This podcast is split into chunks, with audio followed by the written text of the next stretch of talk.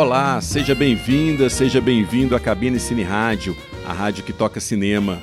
Eu sou Carlos Quintão e hoje a gente vai comentar algumas animações que estão disponíveis nos seus serviços de streaming.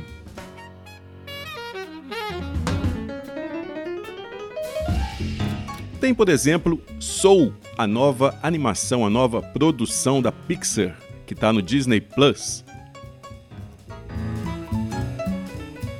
Tem também Wolf Walkers no Apple TV Plus. E também A Caminho da Lua, que está no Netflix. Mas antes, aqueles recadinhos habituais e aquela súplica para que você entre em contato com a gente, dê o seu feedback sobre o podcast, o programa, o que, que vocês acham que pode melhorar, o que está faltando, quais assuntos que a gente pode tratar aqui. Você pode entrar em contato então pelo Twitter, arroba Cabinecine, segue a gente lá, né? Segue também o feed do, do, do podcast para que você não perca nenhum novo episódio. É, entre em contato também por e-mail, pode mandar inclusive áudio pelo e-mail. A gente coloca seu áudio aqui no cabinecineradio.gmail.com.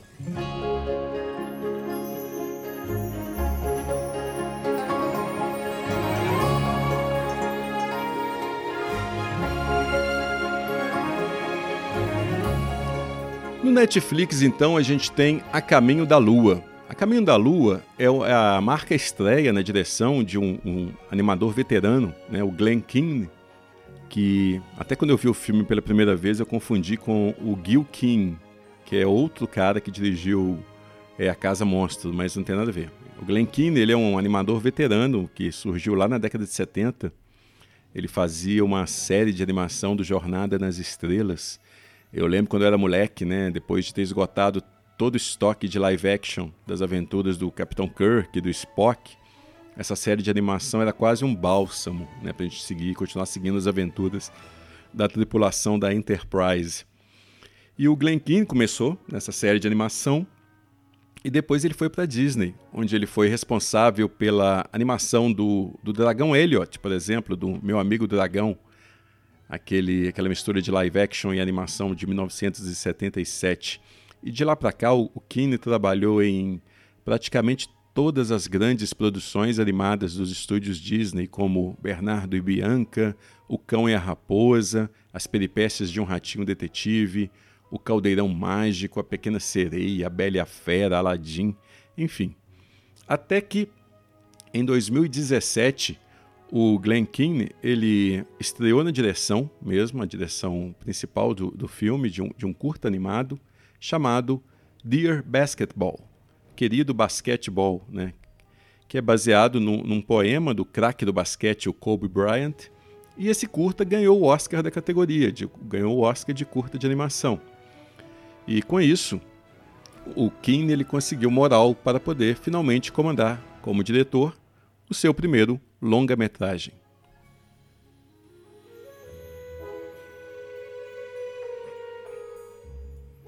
A Caminho da Lua, que é este filme que o Keane fez, ele tem roteiro da Audrey Wells. Audrey Wells, para quem não, não, não se lembra do nome, ela foi diretora e roteirista do Sob o Sol da Toscana, aquele filme com a Diane Lane, lá na Itália, né, comprando uma casa antiga, tendo que reformar e encontrando um amor. E é um filme que eu curto bastante, aliás. Eu não canso de ver. E, aliás, eu adoro esses filmes da Diane Lane passeando pela Europa. Acho que tinha que ter um por ano. E a Audrey Wells, ela até ela faleceu né, precocemente em 2018. Ela tinha só 58 anos. Mas ela deixou pronto este roteiro do A Caminho da Lua, que foi o último que ela escreveu. E o filme é até dedicado né, à memória dela. E a história mostra a relação de uma garota, Fei Fei, com a mãe, com a memória da mãe, de certa forma, porque a mãe também, né, ela é uma figura ausente na história do filme. E o filme se passa numa pequena comunidade chinesa, onde todo ano se comemora uma tradição que, é, que são as festividades do, do Festival da Lua de Outono, onde existe uma oferenda para a deusa da lua, né, algo que está dentro do, dentro do folclore chinês, pelo que eu pude perceber. E a mãe da protagonista, a mãe da Fei Fei, ela leva muito a sério essa tradição no início do filme. Né? A gente é apresentado aquele núcleo familiar composto pela mãe, pelo pai e pela Fei Fei. E acontece então a tragédia e fica só a Fei Fei com o pai dela. Alguns anos se passam, a Fei Fei já se torna uma pré-adolescente e ela tem que lidar com essa questão do, do luto da mãe, mas ao mesmo tempo das necessidades é, é, pessoais do, do pai dela. O pai dela conhece uma nova garota, conhece uma nova mulher e quer se casar com ela. Ou seja, um drama né, bem realista, bem bem plausível que normalmente a gente não encontra em animações. É interessante o filme começar dessa forma, bem é, pé no chão mesmo. Só que à medida que, a história vai passando, à medida que a Fei Fei ela tem que lidar com esta com essa situação, o filme vai pirando cada vez mais, vai assumindo cada vez mais essa, essa origem fantástica, essa origem de desenho animado e de certa forma me lembra um pouco a estrutura de outro filme dos anos 80 chamado Viagem ao Mundo dos Sonhos, que é um filme de, que o Joe Dante fez em 1985, logo depois de ter estourado com Gremlins.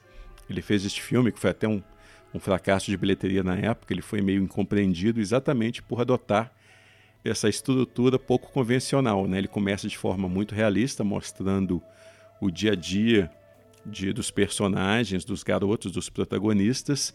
E à medida que o filme vai passando, ele vai ficando cada vez mais, mais pirado, mais Joe Dante mesmo, até chegar no final completamente alucinante. E o, o Caminho da Lua me lembra um pouco isto. E isso é uma coisa que eu curti no filme, porque torna o filme, de certa forma, é, imprevisível. A gente não consegue saber exatamente onde vai parar o filme. Não consegue antecipar que é um problema, né? aliás, você antecipar os passos, antecipar o que vai acontecer, é uma coisa, é um problema da maioria das animações, eu acho, contemporâneas. E A Caminho da Lua, uma coisa interessante que ele se passa também nessa nessa na China, né? Se passa nesse, nessa comunidade chinesa e mostra como que o mercado chinês está cada vez mais relevante, né? Isso já tinha acontecido com outra animação que eu até comentei aqui no podcast alguns episódios aí atrás, que é Abominável, que também é um filme de uma, de uma, grande, uma grande produção da DreamWorks, que se passa na China. Não à toa, né? Não à toa. Mas é legal, é legal a gente fugir um pouco da mesma ambientação norte-americana e conhecer outras culturas, ainda que a motivação, neste caso, tanto aqui quanto em Abominável, seja muito mais de ordem comercial do que de interesse de diversificação.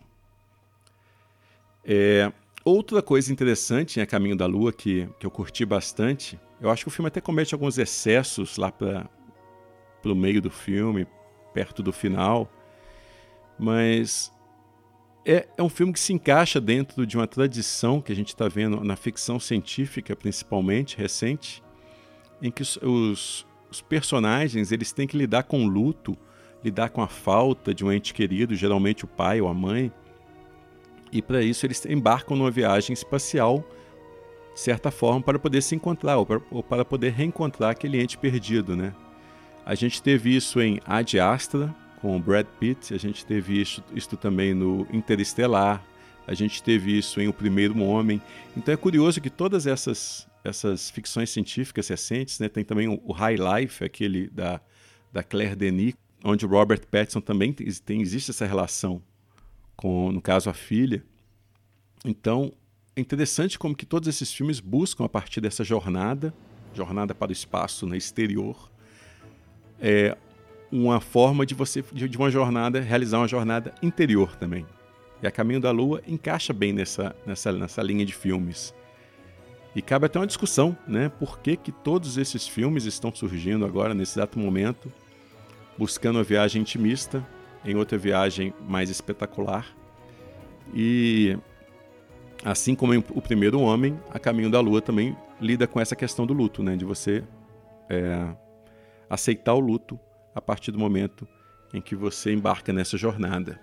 É um filme, enfim, que eu gostei, eu achei muito interessante, eu acho que tem alguns excessos, e mas eu acho até que funciona, porque a partir do momento que você tem todos aqueles excessos na jornada, quando você retorna para casa, como né, acontece no final do filme, a casa parece muito mais aconchegante, muito mais acolhedora, né? muito mais tranquila, passando a sensação de paz, uma sensação de paz que cabe àquele momento do filme.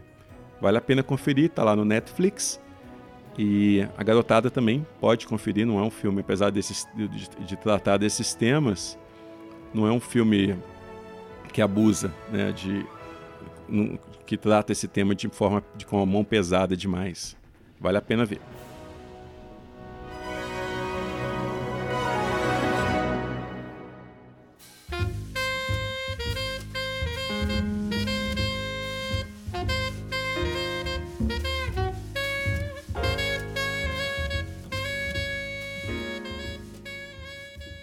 Quem diria que a gente teria uma nova animação dos estúdios Disney, da Pixar ainda por cima, que por baixo né, rende 500 milhões de dólares nas bilheterias mundiais, sendo lançada diretamente no streaming.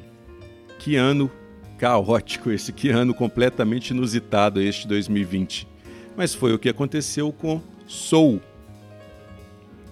e era um filme que era para ter sido lançado no meio do ano, né, junho ou julho, e foi sendo adiado por conta da, da pandemia até chegar no final do ano e a Disney usar como uma, uma, mais um incentivo para que as pessoas assinem o serviço de streaming dela, que chegou no Brasil em novembro, né, o Disney Plus. Eu tenho um certo problema, já falei aqui várias vezes, eu tenho um problema com esse monopólio da Disney, essa isso que eles estão fazendo com relação a, a, ao catálogo do, tanto do estúdio Disney também, mas quanto, como também a Fox que eles adquiriram, esconder esse catálogo, selecionar exata, só, exatamente aqueles títulos que, que pegam bem, né, que, que eles não sentem vergonha ou não sentem constrangidos em associar com a marca Disney. Aqueles títulos para toda a família, né, de certa forma. E tiraram de todos os outros serviços de streaming, tá tudo na Disney. Se você quiser ver filme da Marvel, da Pixar, do Star Wars e brevemente também da Fox, vai ter que assinar Disney Plus. Bom, é uma discussão que pode render bastante, é complicado. Eu sou, eu tenho, eu tenho meu, meus, tenho muito receio do que está acontecendo com esse, esse monopólio. Praticamente é o monopólio da Disney né? tanto na área, tanto no, no, cinema, na distribuição de cinema, e como também agora no streaming. Eles chegam fortes no streaming, mas de uma forma um pouco complicada. Mas é a tendência da gente ver acontecer também com a Warner, com a HBO Max, enfim, não, não, acho que não vai ser um problema só da Disney. Eu acho que a Disney começou a desencadear um, um processo que é meio irreversível, infelizmente. Mas a gente está aqui para falar do Soul.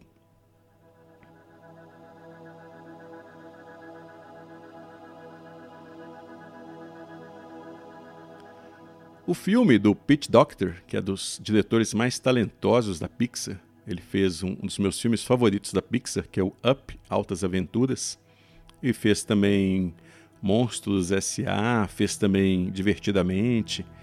É, o Soul, ele fala de um, de um músico de jazz que finalmente prestes a ter a grande chance da vida dele, né? vai tocar com a, com a grande estrela do jazz. No dia que isso acontece, ele sofre um acidente e bate as botas. Só que ele se recusa, né, por motivos óbvios, a aceitar que exatamente naquele dia que ele teria o, o big break da carreira, ele tem que abandonar tudo e aceitar ir para o céu, ir para o grande além. E ele tenta de qualquer. A partir do momento que ele está lá no processo de, de chegar lá no grande além, ele tenta de toda forma contornar este destino e voltar para a Terra, voltar para o corpo dele. Claro que as coisas não são simples assim, né? E é um filme então que tem que usa essa, essa premissa que já foi abordada por diversas vezes no cinema, o Diabo Disse Não, O Céu Pode Esperar. Tem vários filmes que tratam deste assunto, né? Um espírito baixou em mim. E o Soul ele embarca nessa, nessa, nessa linha de filmes, nesse tipo de comédia. Mas o objetivo dele claramente é criar um clima muito mais edificante do que de humor mesmo. Usar esse, esse, essa premissa muito mais de forma edificante, muito mais de forma inspiradora, né, do que explorar as, possibilidades de comédia que a premissa tem. E eu confesso que isso me decepcionou um pouco. Porque, claro que você não precisa necessariamente fazer comédia a partir dessa premissa, nada contra isso.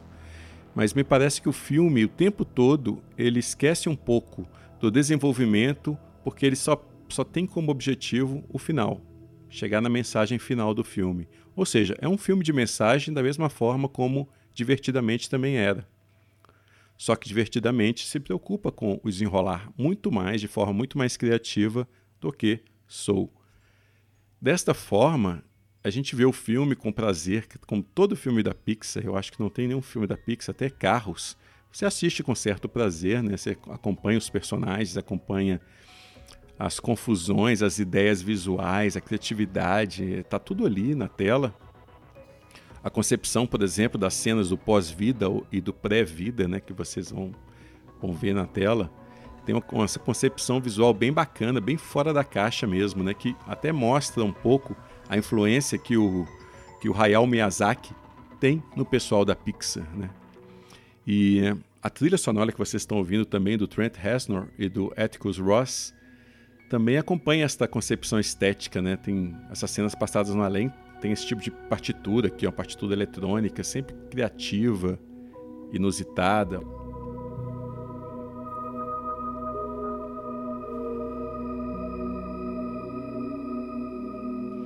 Já as cenas terrestres, é, a trilha sonora ficou por conta do, do John Bastitt, que é o pianista da banda residente lá do, do talk show, né, do The Late Show, do Stephen Colbert e também é um cara que já tocou com Steve Wonder, Prince, Willie Nelson, enfim. É um cara bastante rodado, um cara de jazz, né, de raiz. E ele cria uma trilha para cenas ah, passadas na Terra, em contraponto a essa, essa outra parte da trilha do, do Reznor e do Ross que se passa no além. Eu achei essa opção bem interessante, bem legal, cria um choque bem legal, né, é, audiovisual de, e faz com que as trilhas se destaquem também, né, as duas vertentes se destaquem a partir da contraposição dos estilos. Então é um filme que, que tem muitos prazeres, é um filme gostoso de ver, é um filme legal de você perceber as influências visuais, você perceber o que, que eles tentaram fazer né, no, no pós-vida, aquela coisa meio cubista da, das criaturas do pós-vida. Mas ele me, me frustra um pouco exatamente pela, pelo potencial desperdiçado. Né? A gente tem um, um todo um trecho passado na Terra em que existe uma, é, uma possessão de corpos, né? assim, que não são necessariamente pelos espíritos originais, os espíritos aos quais o, os corpos pertencem, só que isso é usado muito, é feito muito en passant, essa proposta. Não, não existe um desenvolvimento é, adequado para isso. Então, então, para um filme que fala sobre música, fala sobre jazz, fala sobre espiritualidade, falta exatamente alma. Então a gente fica com uma faixa do John Batiste, It's Alright, da trilha sonora de Soul. Say it's alright. Say it's alright.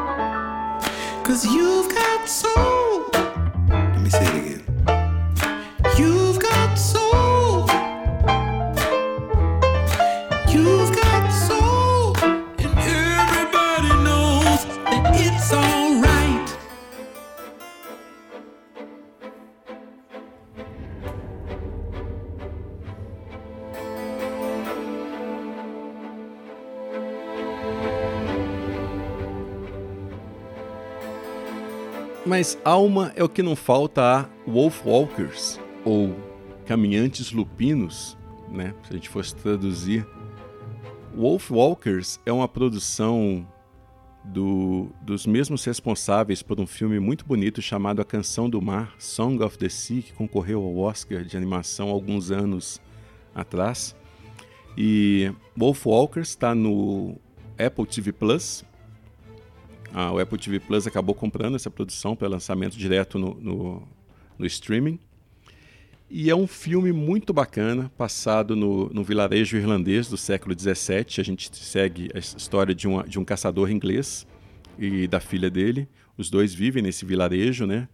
O vilarejo está sob o comando das tropas britânicas, então existe aquela, aquela tensão o tempo todo entre, entre os habitantes e, o, e, o, e essa tropa britânica e um, um comandante, né? um, um lord senhor, que chamado de Lord, Lord Protetor no, no filme. E ele é, comanda essa tropa. E eles estão devastando ao, ao, ao, comando deste Lorde Protetor, estão devastando a floresta ao redor, o que gera ataques cada vez mais frequentes de lobos. E a este caçador inglês é dada a missão de eliminar esses lobos. Só que entre esses lobos existem essas figuras dos Wolf Walkers, que são seres humanos, meio seres humanos, meio lobos, né, que conseguem se comunicar com os lobos e liderar a matilha. Essa menina, a filha do caçador inglês, acaba entrando em contato com um desses Wolf Walkers. Não é bom falar mais, porque acho que acaba diminuindo várias das surpresas, muito do prazer de se acompanhar dessas surpresas ao longo do filme. Mas Wolf Walkers ele trata de um tema muito caro às histórias de fantasia, que é a questão do mundo da magia está sendo substituído gradualmente pelo mundo dos homens, né? O mundo da imaginação pelo da razão. É um tema que perpassa várias histórias de fantasia, desde a lenda do rei Arthur até o Senhor dos Anéis. E o Wolf Walkers ele se insere nessa tradição.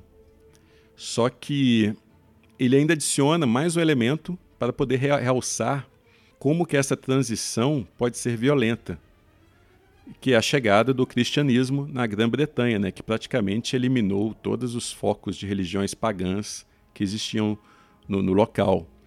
Então é formidável que a animação já consiga trazer estes temas, ainda mais de forma tão poética, tão, tão acessível para todas as idades como o Wolf Walkers coloca. E eu fico muito feliz também quando vejo filmes que fogem um pouco dessa estética dominante das animações digitais, né? todos copiados lá do, do modelo Pixar. E só que o Wolf Walkers ele tem um visual tão bacana, tão estimulante, tão imaginativo, tão bonito trabalhando o tempo todo com relação com as formas e com as cores para poder contar a história mesmo, não só para prazer estético. A gente tem, por exemplo, o contraste entre a aldeia, a cidade, né, que é domínio dos homens e é também domínio das, das cores mais cinzentas, as cores frias e também das formas geométricas. E a gente tem, em contraponto, a floresta, que seria a terra da imaginação, que tem múltiplas formas, geralmente arredondadas essas formas, e também cores outonais, de certa forma já sinalizando o crepúsculo da magia. E o filme o tempo todo tem soluções visuais e narrativas muito interessantes, as transições, por exemplo, é em preto e branco de uma cena para outra, com alguns quadros em preto e branco, quase como se fosse um rascunho do desenho que a gente vai ver em seguida. Temos também os formatos de tela que mudam conforme o estado emocional dos personagens. Né? A gente tem. É, então, esses formatos de tela não, não, é só uma, não é só por uma questão estética, uma questão. Existe uma função narrativa muito grande, uma função dramática para essas mudanças de formato de tela. E as cores? Putz, as cores do filme, que cores, né? Aliás, um adendo. A Apple TV Plus ela está de parabéns pela qualidade técnica do streaming. O conteúdo original da, da Apple TV Plus ainda é pouco, ainda é pouca coisa, mas tudo que está disponível, todo o conteúdo, já vem em 4K e vem em Dolby Vision. E com a taxa de bitrate também bem acima da concorrência. Né? Eu acho que só o Disney Plus que consegue equiparar assim, em qualidade. mas isso garante que, que a gente, nós, espectadores, a gente desfrute ao máximo, ao máximo das possibilidades de contraste e de cores estendidas que resultam do, do processo de HDR, né, do High Dynamic Range. Claro que você tem que ter um, um equipamento compatível para poder usufruir disso, mas quem tem, quem tem as TVs em casa hoje, que a maioria já tem essas possibilidades de HDR, de Wide Color Gamut também, que você tem uma gama de cores maior, você consegue usufruir isso a partir dessa qualidade que tem no, no, no Apple TV Plus.